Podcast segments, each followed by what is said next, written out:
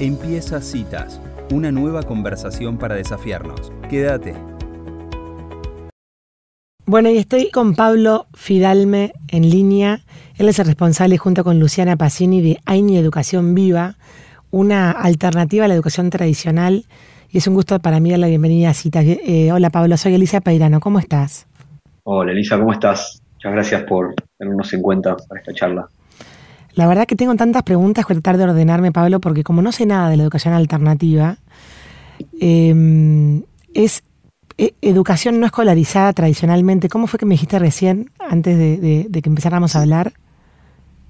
Sí, sí, yo te dije que es, a ver, te, lo, te voy, te arranco yo contándote un poquito. Yo, para, para poner un poquito a la gente en contexto, soy docente. Sí. Yo trabajo en una escuela formal, en un secundario. Eh, soy profesor de educación física. Actualmente soy jefe de departamento también de esta área. Y trabajo en lo que es la educación tradicional de hace más de 15 años.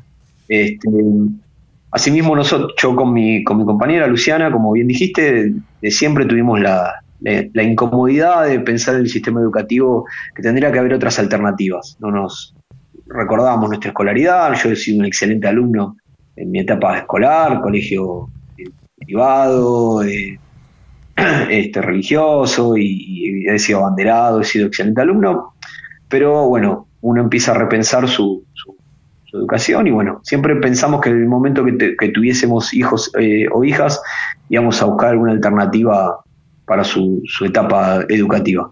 Y así fue que llegó el momento cuando nació nuestra primera hija, Alma, que hoy actualmente tiene 10 años. Previo a eso, unos dos años antes, empezamos a buscar alternativas que, había en el mundo o en el país, si se quiere, en ese sentido, y dimos con algunos eh, lugares que estaban planteando eh, alternativas en la educación, eh, pero que estaban fuera del sistema. Por eso yo cuando arranqué te decía que, que AINI es un proyecto de educación desescolarizada. Ahí va, a ver, la eh, desescolarizada. Claro, o sea que no son niños que no, han entrado o no están en el sistema educativo tradicional. Algunos lo llaman homeschooling, que homeschooling es eh, la escuela en casa. Claro. Eh, sin embargo, esa, claro, esa actividad, si bien no es con los niños yendo a una institución educativa, eh, sí se rige por, por, por, los mismos acuerdos del sistema educativo, ¿no? ya sea a través de tutores o, las propias familias o padres son los que se hacen cargo de la educación, pero siguen el, todo el programa eh, como corresponde. En cambio, nosotros nos elegimos decirnos el término universal es unschooling, unschooling se escribiría, que eh, es sin escuela, digamos. elegimos que nuestros niños, en este caso, se desarrollen con su, libertad en las cosas que, eligen aprender, obviamente siempre guiados por eh, y, bajo la mirada, en este caso nuestra, de sus padres o en el espacio que nosotros creamos de sus guías. Le decimos guías para diferenciarlo de docente porque no hay eh, una actividad guiada, no hay propuestas, digamos, eh, directas del adulto hacia los niños. Okay. Este, ahí más o menos te hice una introducción de lo que sería. Nosotros Elegimos este sistema en AINI, es, es un espacio educativo, y podría llamarse escuela, si querés. Eh, no tenemos ningún tipo de, no sé cómo decirlo, de, de, límite jurídico, no, no, somos ni un centro cultural ni nada. somos familias que generamos en un lugar una, enorme casa alquilada, eh, totalmente equipada para los niños, este, con un montón de espacios, cada espacio tiene sus reglas, y sus condiciones, este, donde los niños transitan en grupos multiedad, o sea, no están cada uno en su grado, digamos, con su edad, sino que hay grupos de edad este, eh, muy pensados pedagógicamente, divididos, si se quiere, eh, eh, bajo la mirada, como por ejemplo, de María Montessori, con el grupito de, de 3 a 5 años, de, de 6 a 8, y bueno, después están los más grandes. Eh, los niños eh, transitan la casa, tienen algunos momentos de la actividad dentro del salón, donde eligen sectores de los más grandes, por ejemplo, tienen sectores eh, con distintas temáticas, ya sea, vamos a decir, geografía, lectoescritura, matemática, y los guías acompañan a que los niños con esos materiales vayan haciendo su aprendizaje en la medida que lo van eligiendo. Pero en realidad el eje general es jugar jugar, jugar, jugar, acompañarlos con límites puestos con, amor y respeto. Eh, no hay retos, no hay notas, no hay materias, no hay recreos, no hay, no sé, los chicos tienen su, su comida, su desayuno, y meriendas servidas constantemente, siempre comida saludable, los chicos saben que tienen un ritual de lavarse las manos, sentarse, comer y después volver a lavarse y seguir jugando. Eh, a disposición, en los baños, no tienen que pedir permiso para ir al baño ni nada, y no hay, no hay evaluaciones eh, eh, cuantitativas en cuanto a los conocimientos. Sí hay una mirada y un seguimiento de los guías para los niños y contacto eh, estrecho con la familia, ¿no? Todo el tiempo en comunicación, viendo otro tipo de mirada, ¿no? La mirada del desarrollo y no la mirada en lo que aprendo o no aprendo. Ahora, Pablo, cuando decís que, los, digamos que los niños transitan solos, por ejemplo, un chico solo se, aproxima a aprender a leer, por ejemplo.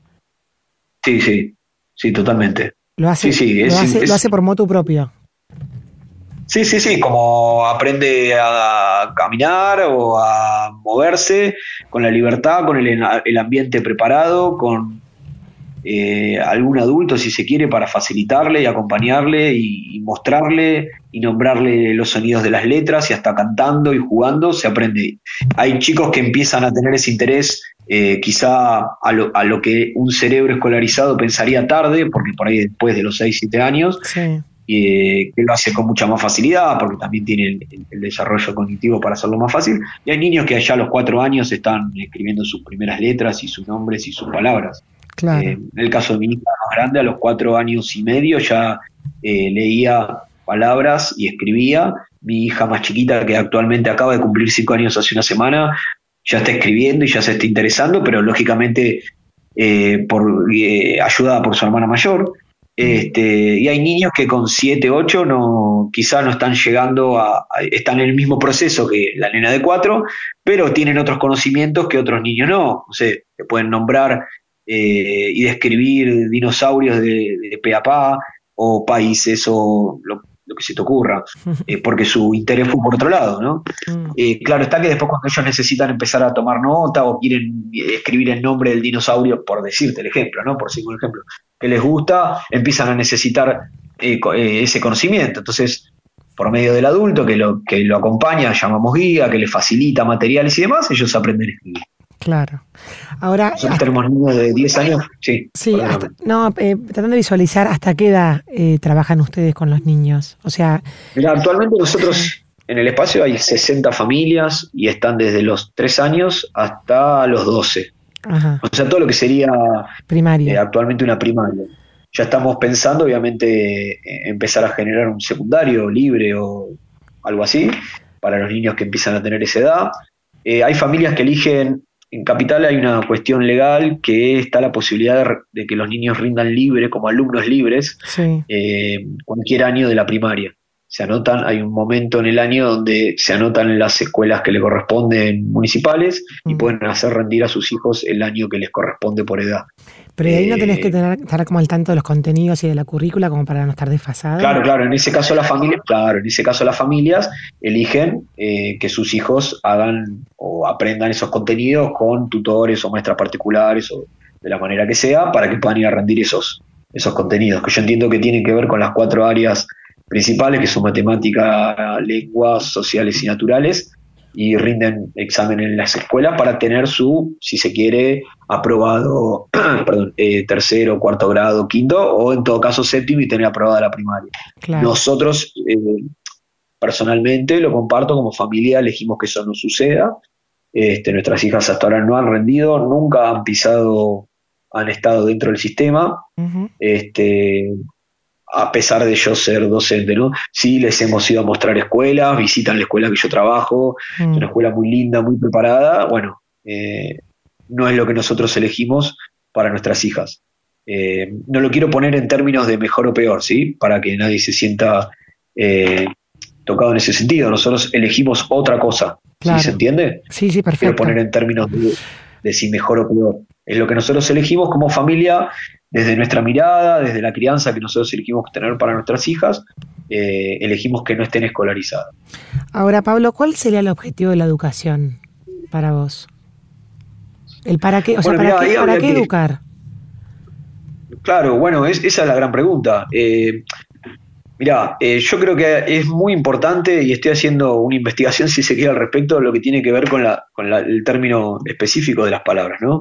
Eh, educar no es lo mismo que aprender, ¿sí? Eh, educar es lo que uno le brinda a otro, a otra persona, un conocimiento. Y aprender es lo que una persona elige querer saber. Entonces, me parece que hay una diferencia.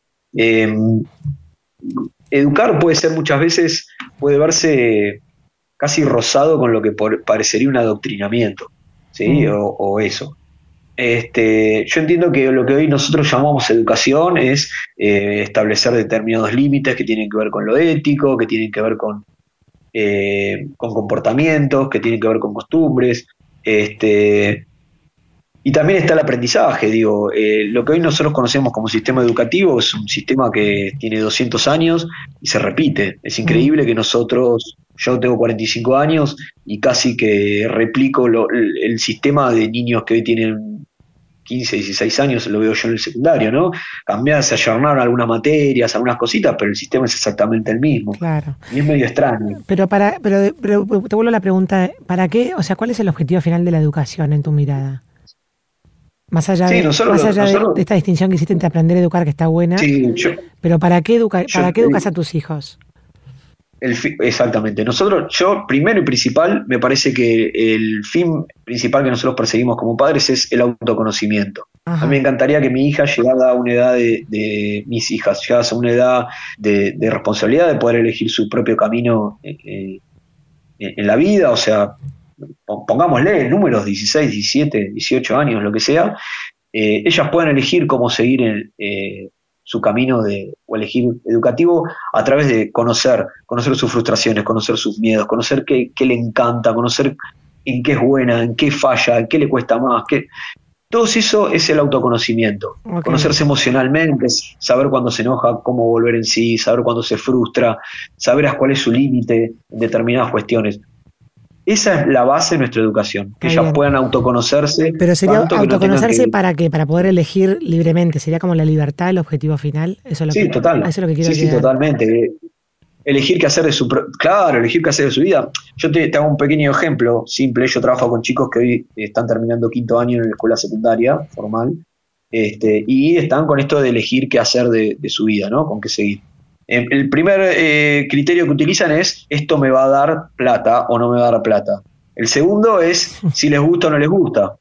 Pero cuando vos les preguntás realmente no saben si les gusta o no les gusta. Claro, eh, acá sí me voy a poner un poco crítico. Hace 15 años que venimos eligiendo por ellos. Desde los 3 hasta los 18 años son 15 años donde eh, les decimos cuándo pueden y cuándo no hablar, de qué manera vestirse, de qué manera responder, si pueden o no ir al baño, cuándo pueden o no decir lo que piensan o no. Eh, los tratamos de evaluar. Entonces, cuando tienen 18 años, tienen que elegir qué hacer de su vida y no saben. No saben porque no se conocen.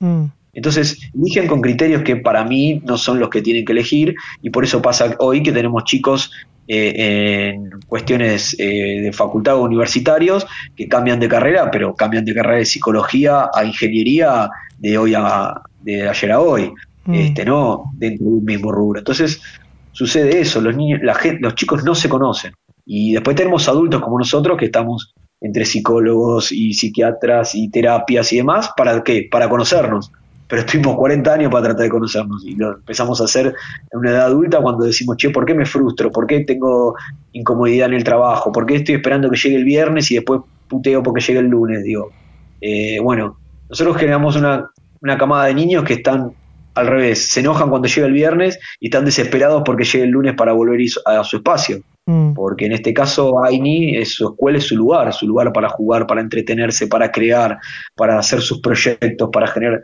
y suceden cosas que, son hermosas, porque simplemente hay que estar, dejar que ellos sean. Claro. Y ellos aprenden a ser. Ahora, Pablo, ¿no te preocupa que, digamos, porque este mundo en el cual ustedes están construyendo en esta unschooling, digamos, ¿no te preocupa que después em, el, sistema o después el desarrollo de la vida de, de, los chicos les cuesta insertarse, entre comillas, no, me ves porque estamos en la radio, pero en un mundo que, que más antes no esté preparado para digamos, para, para algo tan alternativo, ¿no? ¿Sentís que lo preparás mejor? No, no, excelente la pregunta. No, no, no, realmente es todo lo contrario. Todo lo contrario. De hecho, el mundo está llevado a una globalización donde yo creo que, a, ver, cualquiera lo puede investigar. Las grandes empresas más grandes del, mundo, ¿sí? La, cualquiera, Google, no sé, eh, incluso las grandes universidades que uno puede tener como elite, de Estados Unidos incluso te hablo, guardan sus vacantes o sus becas para chicos unschoolers o desescolarizados porque vienen con otra mente. Yo creo que el mundo ya no es de a los 18 años empezás a hacer alguien. Yo creo que hoy ya desde antes hay chicos que, saben de programación como no vas a ver nunca a un pibe que empieza a estudiarlo a los 18 años en una carrera de ingeniería. Simplemente porque desarmó y armó una computadora 200 millones de veces, ha programado sus propios videojuegos, como sucede hoy con niños mismos que vienen acá a la escuela y mi hija se junta con sus amiguitos, ponen Roblox, la, la PlayStation, la Xbox, y se crean su propio videojuego. Lo otro me mostraban cómo habían armado un monstruo que perseguía y que ellos tenían que esquivarlo por un laberinto. Y le digo, ¿cuándo hicieron esto? Estuvieron toda la tarde comiendo galletitas haciendo un videojuego. Mm. Simple, muy simple era, pero inventado por ellos, con, un, con la compu abierta en YouTube viendo tutoriales. Este, me parece que, es dejarles el ambiente y el espacio para que ellos lo, generen. Este, hoy hay chicos de 10, 8 y 9 años haciendo su propia película mm. eh, Nine. Realmente con los adultos acompañando. Armaron un guion, armaron los personajes, armaron la historia, empezaron a ver, había chicos que no querían actuar, entonces se pusieron en la parte de generar los, eh, ¿cómo se dice? Los, trajes, la, ropa, la indumentaria de, la peli. Eh, un padre puso un espacio exterior, entonces fueron todos a firmar a una quinta las escenas exteriores. Bueno, toda una historia se llama, no me acuerdo, El virus del hambre le pusieron. Eh, bueno, es un proyecto, es un proyecto que se materializa, que ellos lo ven como algo que, lo pueden generar a través de una idea, se materializa. Eso es un aprendizaje enorme para el mundo que vos me estás planteando. Claro. Eh, yo creo que hoy es más obsoleto el chico que, pasa por una escuela formal, más allá que uno crea como padre que le está dando un montón de herramientas, no le está dando el manual de cómo utilizarlas. Cuando sale al mundo puede responder las preguntas de los ocho escalones del programa de televisión pero claro, pero no puede generar un emprendimiento propio porque no, tiene las herramientas. Claro. Eh, yo creo que va por ahí. Yo creo que veo un mundo de emprendedurismo, veo un mundo donde las personas generen su propio trabajo y se junten con personas que tienen otros saberes para poder llevar adelante esos proyectos. Imagino eso. Por eso yo creo que le estoy dando las, digamos, el arma principal de mi hija para salir de ese mundo es el autoconocimiento, para no dejarse... Además un mundo cada vez más complejo, ¿no? Pablo, la última. Eh, vos contabas que, que, todavía trabajabas en, el, en la educación tradicional. ¿Qué, ¿Qué cosas sí rescatás todavía del sistema? ¿Hay algo que puedas decir, no, esto la verdad que todavía está bueno o esto sí lo rescato? Eh, me cuesta, me cuesta muchísimo.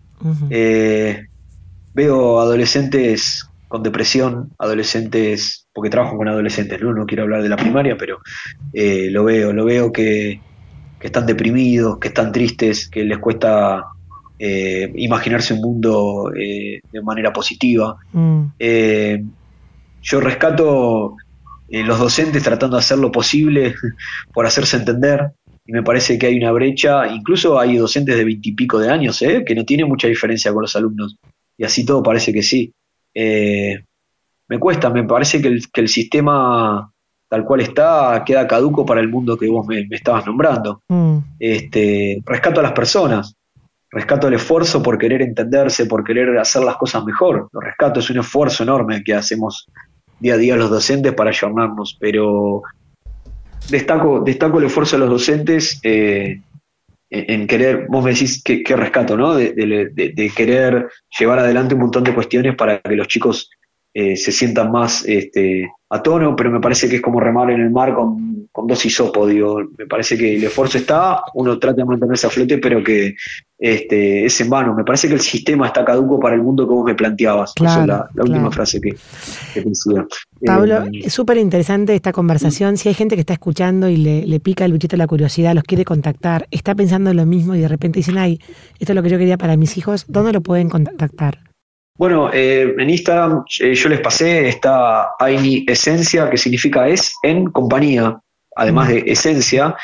Eh, y bueno, ahí va a estar, nos escriben por ahí, está nuestro proyecto. Yo lo que quiero destacar es que en el país hay un montón de espacios de educación alternativa, mm. algunos eh, peleando para ser reconocidos dentro del sistema social y cooperativo de escuelas, eh, otros como nosotros eligen no estar dentro de, ningún tipo de, sistema o de perfil jurídico, pero hay un montón de, de, espacios de miradas de, distintas sobre la educación. Vuelvo a repetir, ni mejor ni peor, es si uno quiere, tiene la curiosidad.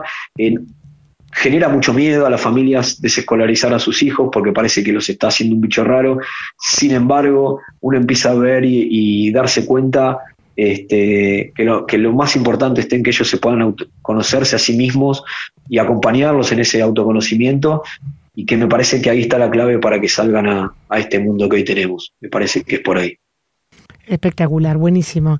Bueno, Pablo, muchísimas gracias, nos dejas pensando. Muy interesante esta entrevista, así que gracias por contactarte con citas de radio. Dale, las veces que ustedes necesiten estoy para, para charlar con ustedes. Muchísimas gracias, un saludo, adiós. A ustedes. Bueno, y así pasaba Pablo Fidalmi de AINI, una educación alternativa, unschooling, no escolarizada, contando una, una forma de salir del sistema educativo tradicional. ¿Te gustó esta cita? La seguimos en Instagram. Búscanos como citas de radio.